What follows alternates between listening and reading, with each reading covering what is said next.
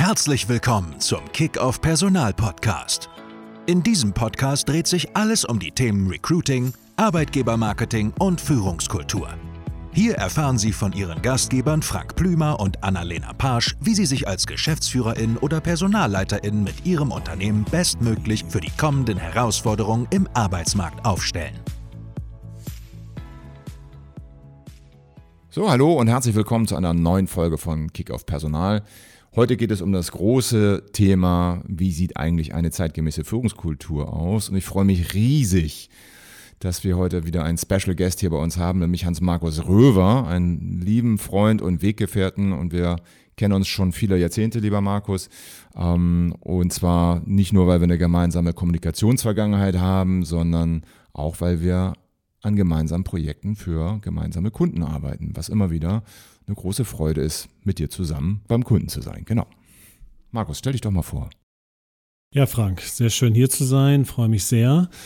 Ähm, ja, was mache ich? Ähm, außerdem, dass wir gemeinsam mal vor 30 Jahren an einem großen Holztisch in einem Loft in Altona-Ottensen zusammen Kommunikation gemacht haben, äh, haben wir jetzt in den letzten Jahren natürlich uns sehr unterschiedlich entwickelt. Auf der einen Seite, auf der anderen Seite sind wir immer sehr eng zusammengeblieben und haben viele schöne Projekte gemacht und äh, du bist da einer meiner wichtigsten Wegbegleiter in der ganzen professionellen Ebene, aber auch privat sind wir eng verbunden. Und genau die Unterschiedlichkeit, nachdem äh, sich unsere Wege so ein wenig äh, trennten in der Profession, hat mich auf den Pfad des Coachings geführt. Und dort bin ich auch jetzt seit 15 Jahren schon zu Hause und äh, habe auch mein Herzensprojekt sozusagen, meine, meine Herzensambition gefunden und mache da verschiedene Formen von Coaching, versuche auch in der Methodenauswahl sehr divers und sehr vielgestalt zu sein, um auch den ganzen Menschen zu erreichen. Nicht nur den Business, rationalen, ausgerichteten, eher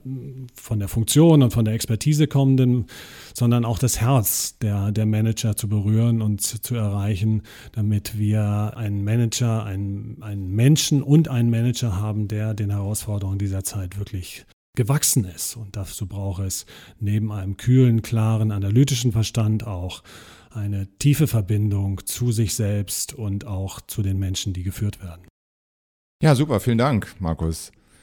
Jetzt haben wir uns ja beide sehr, sehr viel vorgenommen hier mit diesem Titel. Was zeichnet eigentlich eine zeitgemäße Führungskultur aus. Das ist ja genügend Stoff für einen eigenen Podcast über Jahre, ehrlicherweise. Ja, da sind so viele Facetten drin, da kann man so viel drüber erzählen. Und trotzdem haben wir uns jetzt mal diesen Titel genommen. Die einzige Chance, damit zurechtzukommen, ist, dass wir uns einzelne Aspekte rauspicken. Und wir haben uns ja auch überlegt und vorgenommen, dass wir einfach im Laufe der nächsten Monate und vielleicht auch Jahre ähm, immer mal wieder uns unterschiedliche Aspekte vornehmen zu diesem Thema Führungskultur. Und heute können wir mit einem Thema anfangen, was, glaube ich, einfach jetzt gerade auch zeitgemäß ist, was äh, quasi auch im Grunde uns von den Umständen, in denen wir gerade leben, ein bisschen vorgegeben wird, nämlich die Frage, wie kann eigentlich eine Führungskraft erfolgreich führen in unsicheren Zeiten, wie diesen, in denen wir gerade leben. Ja. Wir haben ja unglaubliche, unglaubliche Umstände, die wir gerade sehen. Wir kommen aus der Corona-Pandemie, dann haben wir riesige Supply Chain-Themen gehabt. Wir haben jetzt das ganze Thema Energiekosten, Führungskräftemangel, Preisentwicklung, also und dann auch noch der, die ganzen wirtschaftspolitischen beziehungsweise auch die geopolitischen äh, Unsicherheiten, die da mitschwingen. Also es ist unglaublich viel unterwegs. Ich kann mich persönlich gar nicht unbedingt erinnern, dass es schon eine komplexe Situation schon mal gegeben hat. Und lass uns doch mal gucken, was bedeutet es eigentlich für eine Führungskraft, mit diesen Themen umgehen zu müssen? Was erwarten vielleicht Mitarbeitende? Und was ist jetzt eigentlich der richtige Weg, um sich quasi als Führungskraft adäquat aufzustellen? Ja, Frank, äh, ich, äh, du hast das zusammen, gut zusammengefasst in der ganzen Komplexität und in der ganzen, ähm, ja, einfach diese, diese wahnwitzigen Herausforderungen, die es im Moment gibt. Und in dieser Zeit tatsächlich äh, aufzutreten als Führungskraft, die Sicherheit vermittelt und die Vertrauen äh, schaffen kann und Mitarbeitern das Gefühl gibt, trotz allem, trotzdem ist alles in Ordnung und wir sind in guten Händen und werden entsprechend gut begleitet, obwohl die, die Zukunft höchst ungewiss ist.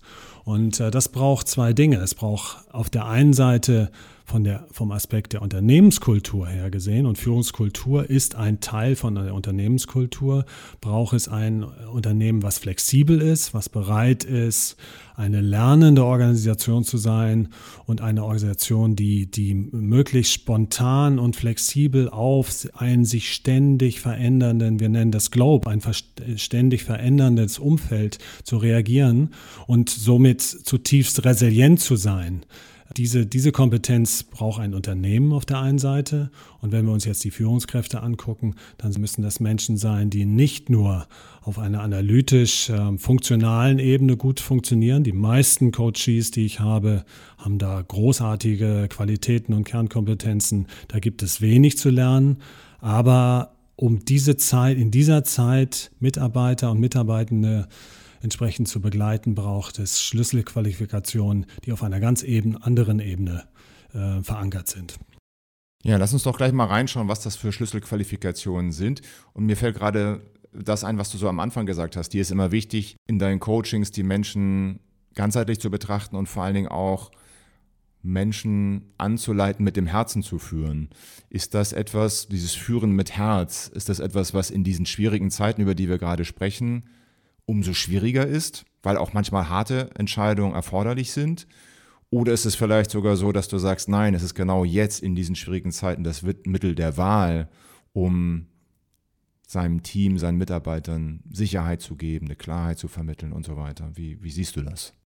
Na, es gibt natürlich nicht den einen Masterweg, sondern eine Führungskraft muss immer bereit und fähig sein, ein sehr diverses Portfolio von, von Eigenschaften, Attributen und auch charakterlichen Einstellungen so zu diesen Situationen zu finden. Allerdings in dem Moment, wo in einem sehr, sehr unsicheren Umfeld eine Führungskraft, ich sage mal, nicht bei sich zu Hause ist, nicht im Inneren verankert ist, und keine Sicherheit in sich selbst und über, über die eigenen Werte und die eigene Ausrichtung hat, wird es sehr schwer, eine entsprechend verunsicherte Mannschaft zu führen in eine unklare und vielleicht neblige Zukunft. Da wird es dann äh, schon, schon etwas, äh, bewegen wir uns in gefährlichen Gefilden. Das heißt, um es mal ein bisschen poetischer auszudrücken, je dunkler die Nacht, umso mehr muss da ein Licht leuchten, was eine Führungskraft bereit ist anzuzünden. Und dazu braucht sie Bereitschaft, und sie braucht die Fähigkeit und an vielen Stellen, und da sind wir natürlich auch im Coaching-Bereich, äh, sind wir schnell beim Coaching auch, äh, braucht sie auch das Methodenwissen. Wie mache ich das denn eigentlich? Wie kommuniziere ich in solchen Momenten? Wie zeige ich mich? In welcher Präsenz und in welcher Klarheit bin ich auch bereit, diese Führung anzunehmen? Und Macht im Sinne von Einflussmöglichkeiten, die ich habe, die ich auch von der Organisation bekommen habe, mit ins Spiel zu bringen und mit in die Welt zu bringen. Das finde ich ganz spannend, was du eben gesagt hast. Du hast ja über Werte gesprochen, dass also Werte sehr eine wertvolle Grundlage sind, gerade in diesen schwierigen Zeiten. Das erinnert mich sehr stark an unsere äh, vorvorletzte Podcast-Ausgabe, die ich zusammen mit Michael Rastorfer gemacht habe, der ja sehr stark in der Führungskräftediagnostik tätig ist und mit einem Analysetool arbeitet, das heißt Profiling Values. Und hinter Profiling Values steht die Idee, dass gute Führungskräfte mit einem starken Wertegerüst ausgestattet sein müssen, weil gerade in diesen schwierigen Zeiten, wo du starken Druck hast, wo viele Unsicherheiten sind, wo, wo vieles im Schwimmen ist, im, nicht klar ist, wohin sich Dinge entwickeln, da brauchst du starke Werte, um quasi im Sturm bestehen zu können, um das auch mal ein bisschen dramatisch auszudrücken.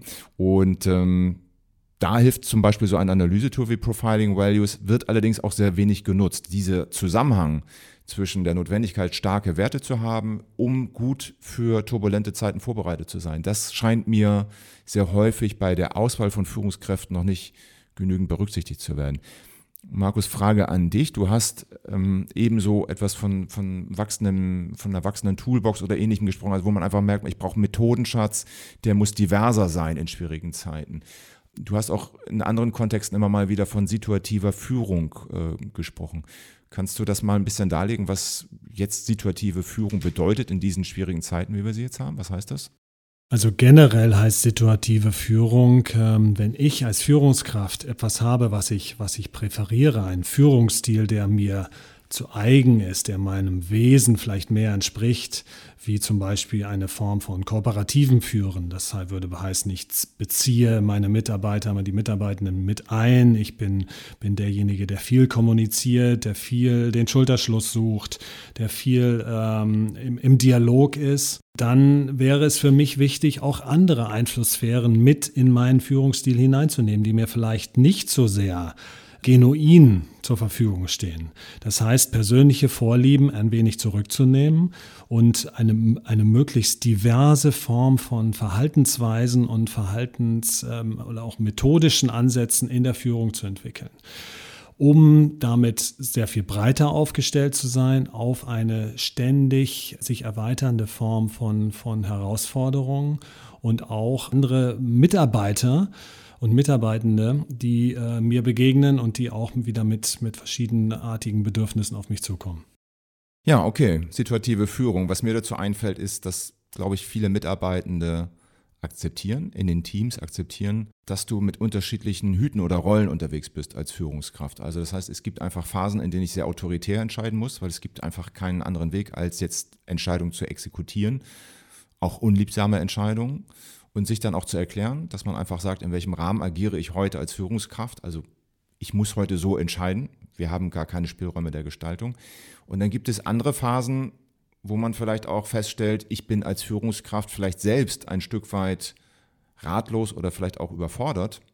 Ist, glaube ich, für viele Führungskräfte ein sehr, sage ich mal, exotischer oder herausfordernder Gedanke, auch mal sich als Mensch so zu zeigen, dass man sagt, hey, bei dieser Komplexität dieser Aufgabe bin ich nicht in der Lage, eine abschließend gute Antwort und Lösung zu entwickeln. Ich brauche euer gesamtes Teamwissen. Ich brauche jeden einzelnen von euch am Tisch und vielleicht auch ein paar andere kluge Köpfe aus anderen Abteilungen, um hier die bestmögliche Lösung zu entwickeln. Und dafür muss ich den Raum öffnen, ich muss einladen, ich muss Leute auch ein Stück weit empowern, da in eine bestimmte tragende Rolle mit reinzugehen.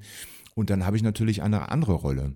Und meine Erfahrung ist, und das wäre vielleicht so ein kleines Takeaway, was wir unseren Hörern mitgeben können, ist, diesen Rollenwechsel auch kundzutun, dass man sagt, ich bin heute in einer Rolle da, wo ich eine sehr unliebsame Entscheidung treffen oder verkünden muss. Und im nächsten Moment bin ich in einer anderen Rolle, wo ich einen Workshop öffne zu einem sehr komplexen Thema, wo ich sage, Leute, wir wissen heute noch nicht, was die Antwort auf diese Frage sein wird, aber am Ende unseres Workshops werden wir die Frage beantwortet haben. Das steht schon mal fest. Aber es geht nur mit euch zusammen.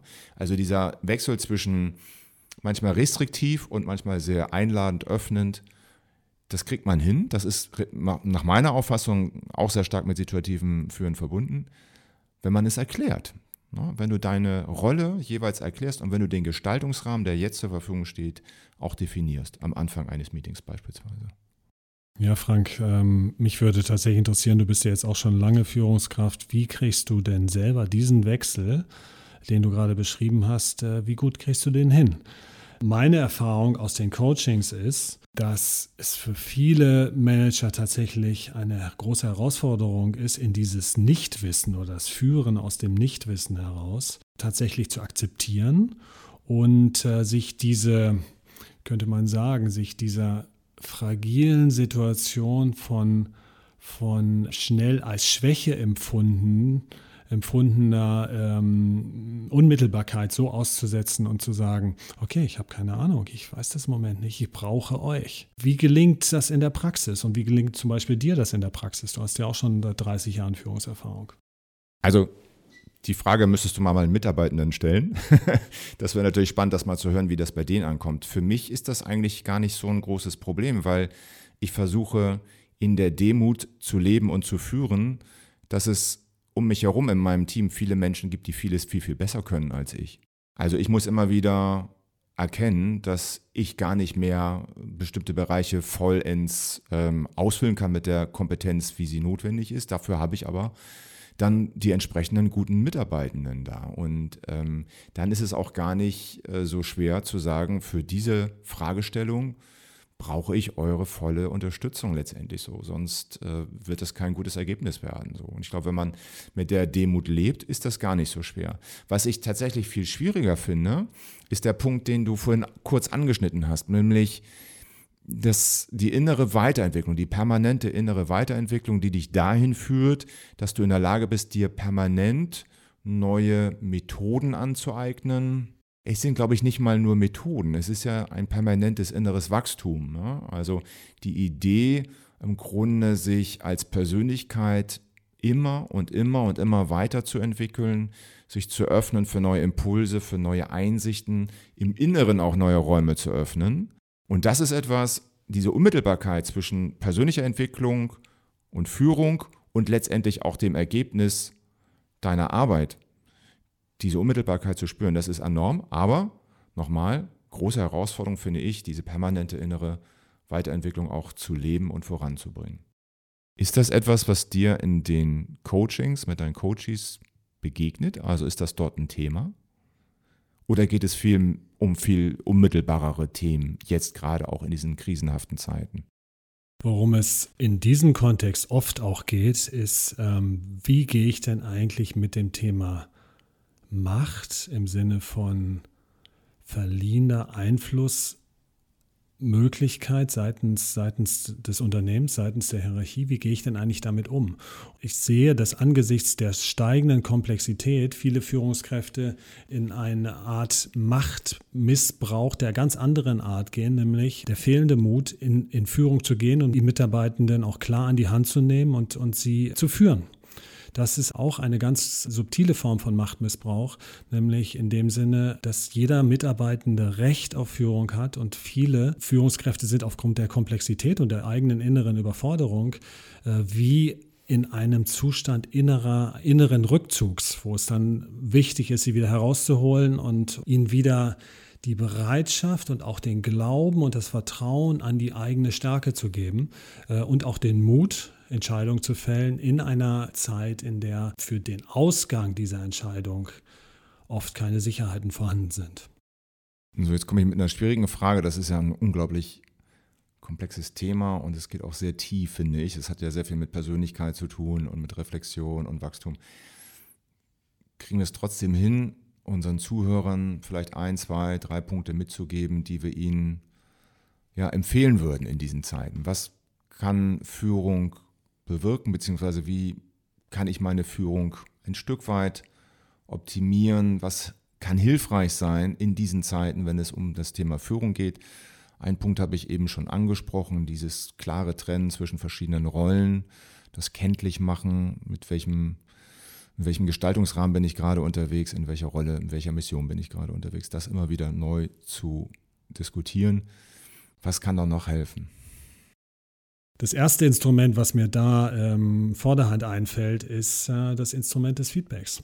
Ein oft auch unterschätztes und gerade in der Wirksamkeit äh, groß, groß unterschätztes Instrument. Ja, was ich, was ich oft feststelle, ist äh, gerade in diesen Zeiten, wo vieles so intransparent und unsicher und fragil ist, haben manche Führungskräfte die Tendenz, sich eher wie zurückzuziehen und aus dem Kontakt mit den Mitarbeitenden zu gehen.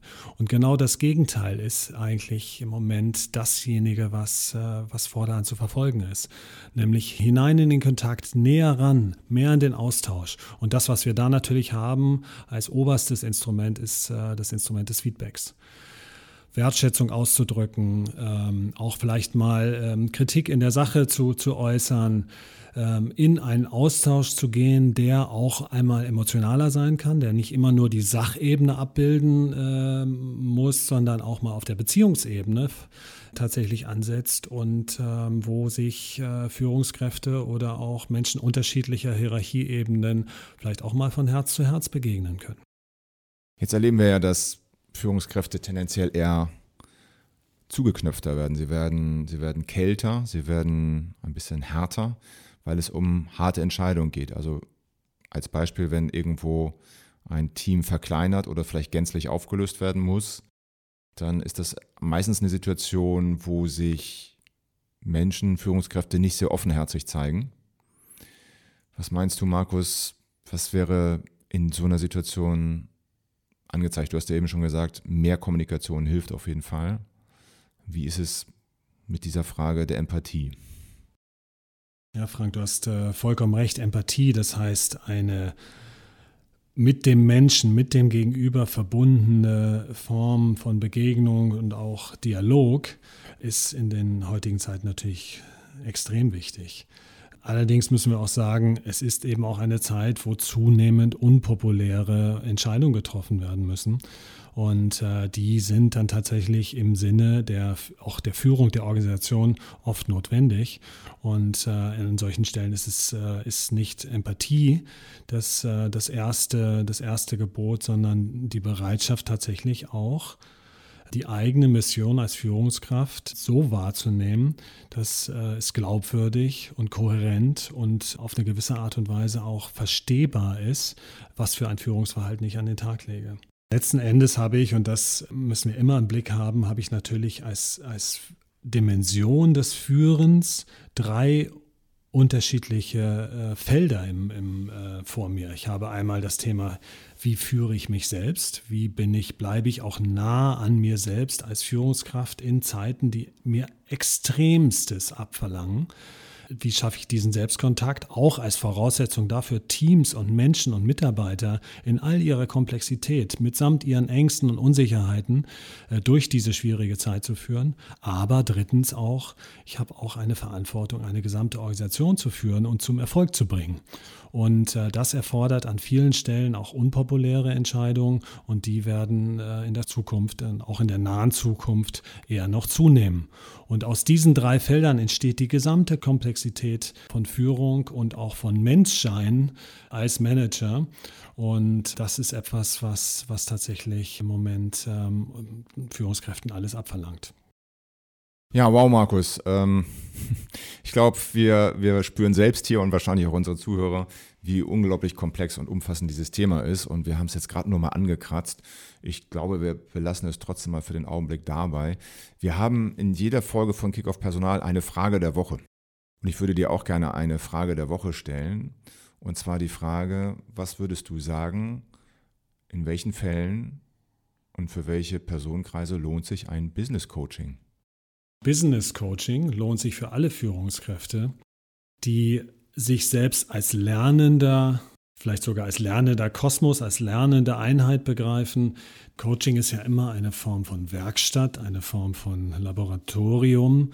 Es ist niemals die Realität. Aber was wir im Coaching äh, gemeinsam ja, einüben und auch proben können, ist tatsächlich ähm, verbesserte Formen von Kommunikation, eine, eine Möglichkeit, gestiegene Bereitschaft und Resilienz mit Konflikten umzugehen, auch ähm, Schlüsselqualifikationen mehr der emotionalen Art. Früher wurden das gern die Soft Skills genannt, also Empathie, die Bereitschaft zuzuhören, vielleicht auch eine gewisse Resonanzfähigkeit, also sprich den anderen spüren in seinen Bedürfnissen und in seiner jeweiligen Situation.